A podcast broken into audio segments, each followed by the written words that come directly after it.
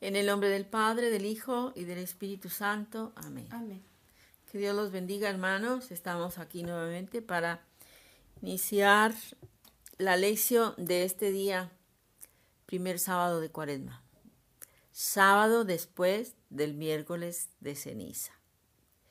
El texto que vamos a leer está en el Evangelio, que vamos a meditar, está en el Evangelio de San Lucas, en el capítulo 5, y vamos a ver los versículos del 27 al 32. Entonces vayan preparando sus Biblias. Evangelio de San Lucas, capítulo 5, versos del 27 al 32. Bueno, pues para comenzar vamos a invocar al Espíritu Santo para que Él nos instruya él abra nuestro entendimiento, nuestro corazón, nuestros oídos, para que podamos escuchar el mensaje que el Señor tiene para cada uno de nosotros este día. Ven Espíritu Santo, ven Espíritu Santo, ven, ven Espíritu Santo. Ven Espíritu de Dios. Ven Espíritu de Dios, ven Espíritu poderoso, ven Espíritu de entendimiento, ven Espíritu de sabiduría, ven Espíritu Ven Santo. Espíritu Santo. Espíritu Santo, ven Dios mi consolador, ven Dios abogado divino, ven. Dios Espíritu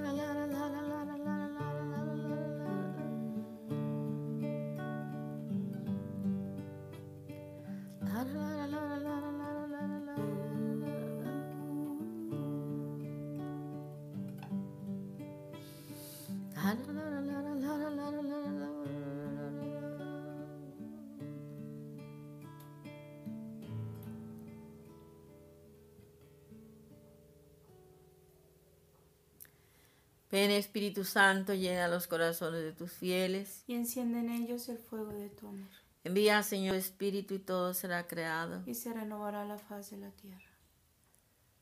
María, primera discípula de Jesús. Ruega por nosotros, María, trono de la sabiduría. ruega por nosotros, Gloria al Padre, al Hijo y al Espíritu Santo. como era en el Principio, principio, ahora y siempre, por los siglos de los siglos. Continuamos con el segundo paso de la lección, que es la lectura del texto. Vamos entonces a leer en el capítulo, en el libro de San Lucas, capítulo 5, versículo 17. Dice así: Después de esto salió y vio a un publicano llamado Leví sentado en el despacho de impuestos y le dijo: Sígueme. Él dejándolo todo, se levantó y le siguió. Levi, Leví le ofreció en su casa un gran banquete. Había un gran número de publicanos y de otros que estaban a la mesa con ellos. Los fariseos y sus escribas refunfuñaban diciendo a los discípulos, ¿Cómo es que coméis y bebéis con los publicanos y pecadores? Les respondió Jesús, No necesitan médico los que están sanos, sino los que están mal. No he venido a llamar a conversión a justos, sino a pecadores. Palabra de Dios. Te alabamos, Señor. Bueno, vamos ahora a dedicar un tiempo para leer el texto, para ver qué dice. Vamos a pasar al tercer punto de la lección. ¿Qué dice el texto? Vamos a comentar lo que dice el texto. Dice, después de esto, Jesús estaba, según San Lucas, eh, Jesús acaba de hacer un milagro. San Lucas nos relata la curación de un paralítico. Y como Jesús le dijo, tus pecados te son perdonados, entonces ellos dijeron, ¿y este quién es? ¿Qué se cree? Está blasfemando. Y ya Jesús les dijo, pues bueno, vengan a ver qué es más fácil decir, levántate, toma tu camilla y vete o a tu casa o tus pecados son perdonados. Y le dijo eso al paralítico, el paralítico se levantó y se fue a su casa. Y al instante levantándose delante de ellos, el, el paralítico tomó la camilla en que yacía y se fue a su casa glorificando a Dios. El asombro se apoderó de todos y glorificaban a Dios y llenos de temor decían, hoy hemos visto cosas increíbles. Bueno, y San Lucas, para continuar con el relato, dice, después de esto salió y vio a un publicano llamado Leví sentado en el despacho de impuestos. Leví es Mateo. Eh, él en su Evangelio, en el capítulo 9, pone el llamado de Mateo, pero San Lucas le llama Leví. Y dice que era un publicano, publicano. ¿Y qué era un publicano? Era un cobrador de impuestos que servía al al imperio romano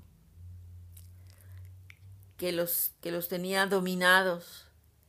Entonces los publicanos eran muy rechazados y muy mal vistos por los judíos porque los consideraban traidores, ¿verdad? Porque servían al, al imperio que los explotaba, que los sometía. Pero además eran muy mal vistos los publicanos, pues porque se suponía que en ese medio, en ese ambiente, había mucha corrupción, los publicanos cometían muchos fraudes, eh, etc. San, Lucas solamente dice así, que era cobrador de impuestos, que nomás dice así, que era un publicano, estaba sentado en el despacho de impuestos. Y Jesús pasó, lo vio y le dijo, sígueme. Él dejándolo todo, se levantó y le siguió. Fíjense que qué fuerte debió haber sido el llamado, esa mirada que Dios, que Jesús dirigió a Mateo, que solamente con un sígueme, con esa mirada y con un sígueme, Mateo se convirtió. Y dice aquí, él, Mateo o Leví, dejándolo todo, se levantó y le siguió. Qué fuerte, qué fuerte el llamado y qué fuerte la respuesta definitiva.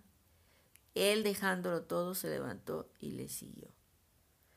No pensó, ¿cómo le voy a hacer para seguir ganando dinero? ¿Cómo le voy a hacer para entregar mis cuentas? ¿Cómo le voy a hacer para seguir manteniendo mi familia? ¿Cómo le voy a hacer?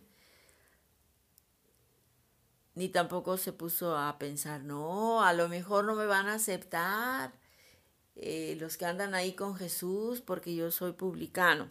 Él, dejándolo todo, se levantó y le siguió. Es una respuesta inmediata. Bueno, pues aquí vemos cómo Jesús pues llamó de todo. Y especialmente el llamado de Mateo llama la atención pues porque él era un pecador público, o sea, toda la gente sabía quién era. Pues Jesús lo llamó. Y luego dice, Leví le ofreció en su casa un gran banquete. Había un gran número de publicanos y de otros que estaban a la mesa con ellos. O sea, Mateo o Leví invitó a Jesús, le preparó un gran banquete, estaba tan contento, pero había en ese banquete pues muchos amigos de él, que también eran publicanos, y otros muchos que estaban a la mesa, dice. Y los fariseos y sus escribas, que también estaban ahí en el banquete, refunfuñaban diciendo a los discípulos, ¿Cómo es que coméis y bebéis con los publicanos pecadores? Jesús oyó y les respondió, No necesitan médico los que están sanos, sino los que están mal. No he venido a llamar a conversión a justos, sino a pecadores. Con esta respuesta, Jesús declara cuál es su misión declara cuál es su misión, salvar, salvar a los pecadores.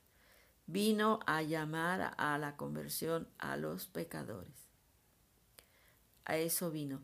Me recuerda mucho este texto, un texto del Evangelio de San Juan que dice, porque tanto amó Dios al mundo que envió a su Hijo único para que todo el que en él crea no perezca, sino que tenga vida eterna.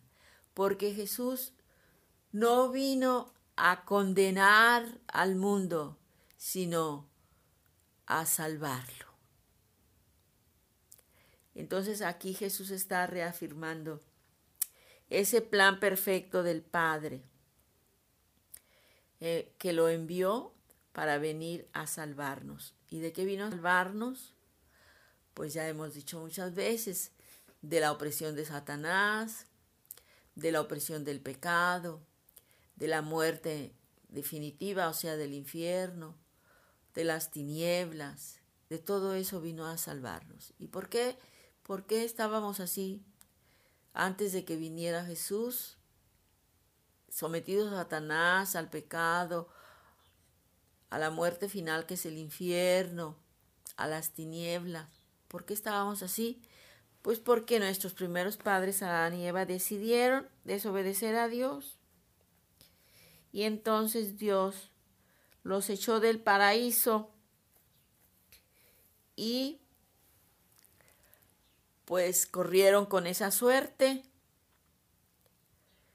de quedar privados de la gloria de Dios, privados de la presencia de Dios, en las tinieblas, sometidos en el reino de las tinieblas a Satanás, al pecado, destinados al infierno. Y bueno, qué desgracia, qué tragedia. Pero el Padre Celestial nos envió a su Hijo,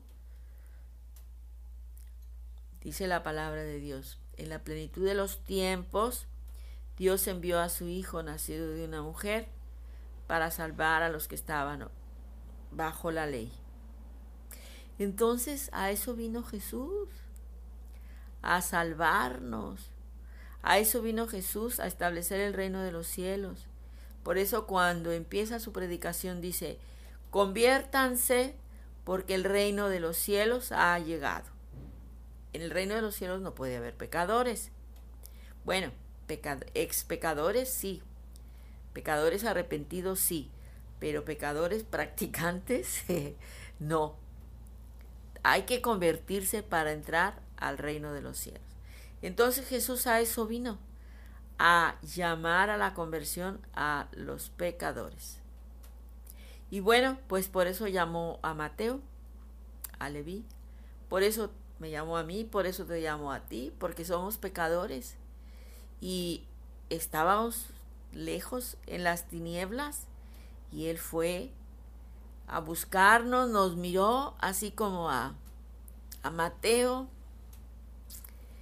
Y entonces, así como, así como a Mateo, nos dijo, sígueme,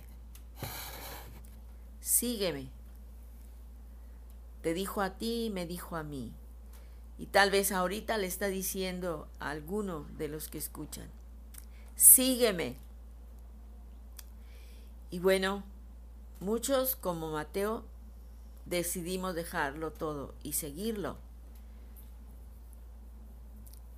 ser sus discípulos. Algunos en la vida consagrada, otros en el matrimonio, otros en la soltería, pero todos al decidir dejar todo para tener a Jesús en el centro de nuestro corazón, dejar todo no quiere decir irse y, y, no llevarse nada y, y dedicarse andar de un lado para otro evangelizando. No, dejar todo quiere decir toma en el centro de tu corazón a Jesús y renuncia a todo y considera que todo lo que tienes no te pertenece, le pertenece a Jesús porque Él es tu Señor. Y entonces nosotros tenemos que reconocer que somos pecadores, pero también hay que recordar que Jesús vino a buscarlos a los pecadores. Y alguno puede decir, no, pero a mí no, yo soy tan pecador que cómo me va a perdonar Jesús, pues la palabra de Dios dice lo siguiente.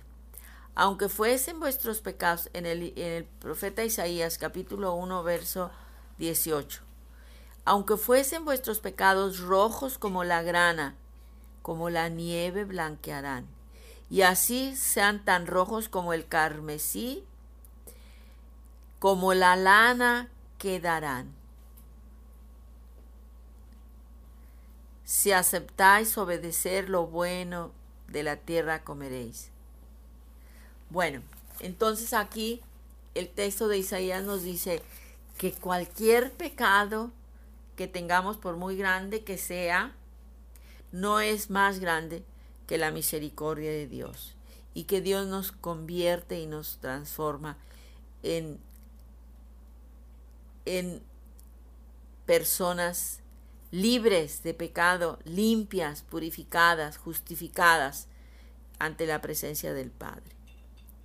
Y en el profeta Ezequiel, en el capítulo 33, versículo 11, dice, Por mi vida, oráculo del Señor, que yo no me complazco en la muerte del pecador, sino en que se convierta, cambie de conducta y viva. Convertíos, convertíos de vuestra mala conducta. Entonces, por muy grandes que sean nuestros pecados, el Señor nos habla y nos dice, conviértete.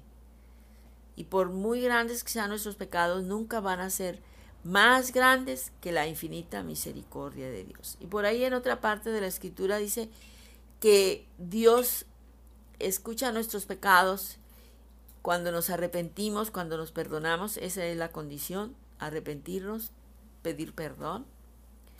Y entonces Dios ya no dice en la Biblia que arroja nuestros pecados en el abismo del mar de su misericordia y nunca más se vuelve a acordar de ellos.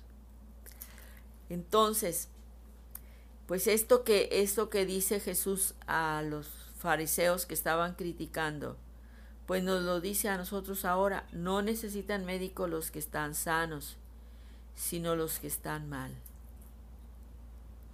Y bueno, pues todos necesitamos convertirnos. Algunos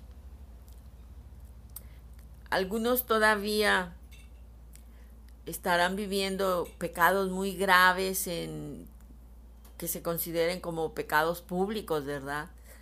Pero eso no quiere decir que sean más pecadores que nosotros que ya nos hemos convertido en una primera en un primer encuentro con Jesús y que y que luchamos caminando todos los días, que luchamos por convertirnos cada día. También somos pecadores, todos somos pecadores. Todos tenemos somos hijos de Adán y Eva. Tenemos una naturaleza dañada que tiende al pecado. Así como los puerquitos, aunque los laven, ellos luego van y se revuelcan en el lodo. Así somos nosotros. Entonces por eso tenemos que estar siempre buscando la conversión. Siempre buscando el perdón de Dios. Y bueno, pues en esta cuaresma es un tiempo de conversión, es un tiempo de pedir perdón, de entrar dentro de nosotros mismos, hacer actos de, de exámenes de conciencia y buscar la reconciliación con Dios, buscar el perdón de nuestros pecados. Bueno, vamos a volver a leer al texto para entrar al siguiente paso, para ver qué me dice, qué me dice el texto. No sé qué les llamaría más la atención, pero a mí me, me impactan mucho dos, dos ideas o dos mensajes. Eh, la primera idea es la que nos habla de el llamado que hace Jesús a este hombre pecador, a este publicano, sin sin ponerle pero que era pecador, que era publicano. Ya me imagino cuando llegó Mateo. no sé si ustedes han visto la película de Jesucristo o no sé cómo, donde... No, no, la pasión no. La del otro, Sefireli o no sé cómo. No, pero no es la pasión. Bueno, el caso es que ahí presentan a cuando que a Pedro que cuando llega Mateo, Pedro se enoja me supongo que, que tenía sus cuentas pendientes Mateo con Pedro, o sea, yo creo que le cobraba los impuestos, lo extorsionaba, quién sabe. El caso es que a Mateo no le gustó. Eh, eso lo pasan en la película y es muy creíble, ¿verdad? Porque pues, pues se las debía. Y bueno, además, pues porque era publicano. Y para los judíos era era muy importante conservar su, su ambiente, su espacio, nosotros aquí y los pecadores allá, ¿verdad? Bueno, me llama la atención esto, que Jesús va y llama a un publicano, a un pecador. Y me llama también mucho la atención pues la respuesta que da Mateo. Y bueno, pues esto me hace pensar en, mi llamado, ¿verdad? Cuando el Señor también me miró como a, a Mateo. Y luego la otra idea, pues es la de que no necesitan médico los que están sanos, sino los que están mal. Y que dice Jesús, no he venido a llamar a conversión a justos, sino a pecadores. O somos pues o sea que somos la especialidad de Jesús. A eso vino a buscarnos, a buscarnos, a toda la raza humana, herida por el pecado. Y bueno, en este, en este tiempo de cuaresma es muy importante reconocer que somos pecadores, descubrir nuestros pecados, arrepentirnos de nuestros pecados aprovechar este tiempo de gracia, que es la cuaresma, tiempo de reconciliación con Dios, tiempo de reconciliación con los hermanos, con los demás. Aprovechar este tiempo de gracia, estos 40 días de conversión, de penitencia, de pedir perdón por los pecados, de arrepentirnos, de entrar dentro de nosotros mismos, descubrir cuáles son nuestros pecados y, postrarnos delante del Señor. y cuando sea posible, confesarnos con el sacerdote. Este es un tiempo propio para hacerlo. Y pues esperar siempre la misericordia de Dios, no, no, no pensar, no, pero es que Dios no me va a perdonar esto. Muchas veces creemos que no nos va a perdonar Dios porque nosotros mismos no nos hemos perdonado. Entonces también tenemos que perdonarnos a nosotros mismos de los pecados que hemos cometido, de las faltas, de los errores. Y creer, creer que Dios nos perdona. Que en su infinita misericordia Él siempre, Él siempre, siempre nos va a acoger. La condición es arrepentirnos, pedir perdón. Cualquier pecado, por muy grave que sea, Dios lo perdona. ¿Cuál es el único pecado que no se perdona? Pues el que no confesamos, del que no nos arrepentimos. Hay que confesar nuestros pecados, hay que arrepentirnos para obtener el perdón de Dios. Sí, cuando confesamos nuestros pecados, cuando nos arrepentimos de nuestros pecados, hagan de cuenta que salen de nosotros el pecado, la tiniebla, porque el pecado nos daña, el pecado nos enferma, el pecado nos, nos llena de tinieblas. Bueno, pues cuando nos confesamos con el sacerdote, sale nuestro pecado y también cuando nos confesamos con Dios, directamente primero con Dios, después con el sacerdote. Cuando nos confesamos sale nuestro pecado, sale nuestra tiniebla, sale también la sana también la herida que dejó el pecado y, y quedamos quedamos limpios resplandecientes, perdonados, justificados delante del Padre. El Padre Celestial, una vez que hemos pedido perdón por nuestros pecados, ya no ve nuestro pecado allí. ¿Dónde ve ese pecado? Esos, pecados que nosotros hemos confesado, ya no los ve en nosotros. Los ve en el cuerpo de Jesús crucificado. Allá están esos pecados colgados. ¿Y qué ve en nosotros? la santidad de su Hijo. Fíjense nada más. Fíjense nada más qué misterio tan profundo de la misericordia de Dios. Ese trueque se da, ese trueque se da. Nuestros pecados ya no están aquí. Una vez que nos hemos confesado, ya no están aquí, están allá. Los podemos contemplar allá, en el cuerpo de Jesús crucificado. Y ya no, no, se, no nos pueden castigar por esos pecados porque ya Cristo fue castigado. Él murió por para pagar nuestros pecados. Él nos ganó la salvación eterna y el perdón de los pecados. Entonces, pues aprovechemos toda esta gracia, toda esta riqueza que, que, nos presenta el Evangelio en la persona de Jesús. Bueno, pues vamos a darle gracias a Dios porque, porque así como llamó a Mateo, nos llamó a nosotros y así como perdonó a Mateo pecador y lo aceptó entre sus íntimos, también a nosotros nos ha llamado así. También nos quiere muy cerca de Él. Bueno, pues vamos a hacer una oración para terminar esta lección y después un canto. Señor Jesús, gracias porque has venido a buscarnos. Gracias porque nos has mirado y nos has llamado. Sígueme. Nos has dicho, sígueme.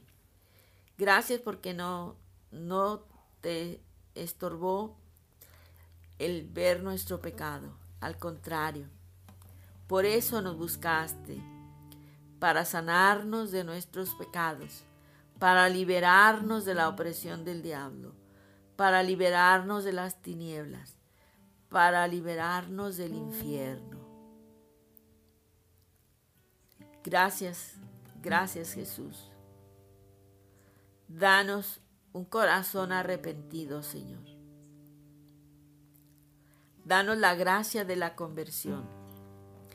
Revélanos nuestros pecados. Conviértenos a ti, Señor, y nos convertiremos.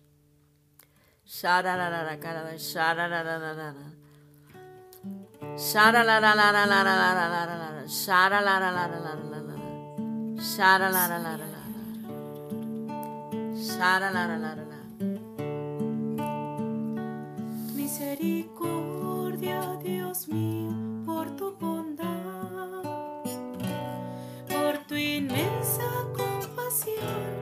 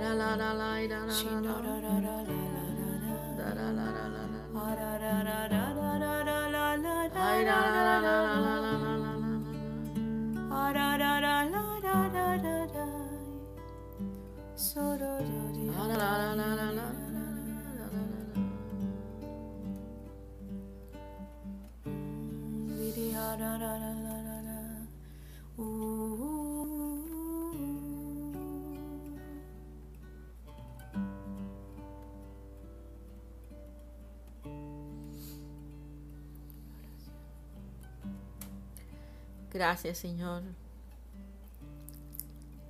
porque has venido a buscarnos. Gracias Señor, porque has puesto tus ojos en cada uno de nosotros. Gracias Señor, porque tú también nos has dicho, sígueme. Gracias porque también nos has mirado. Gracias por tu llamado. Gracias por tu perdón. Gracias, Señor.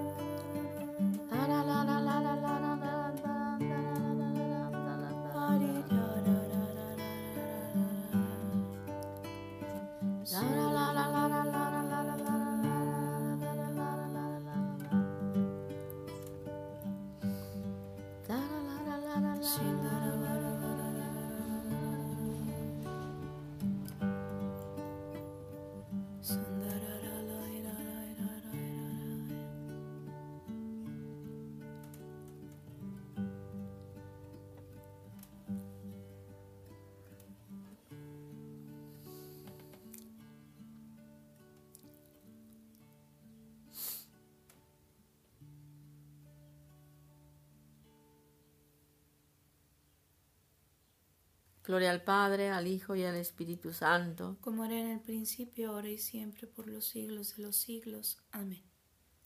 Bueno, hermanos, nos vemos mañana. Que Dios los bendiga.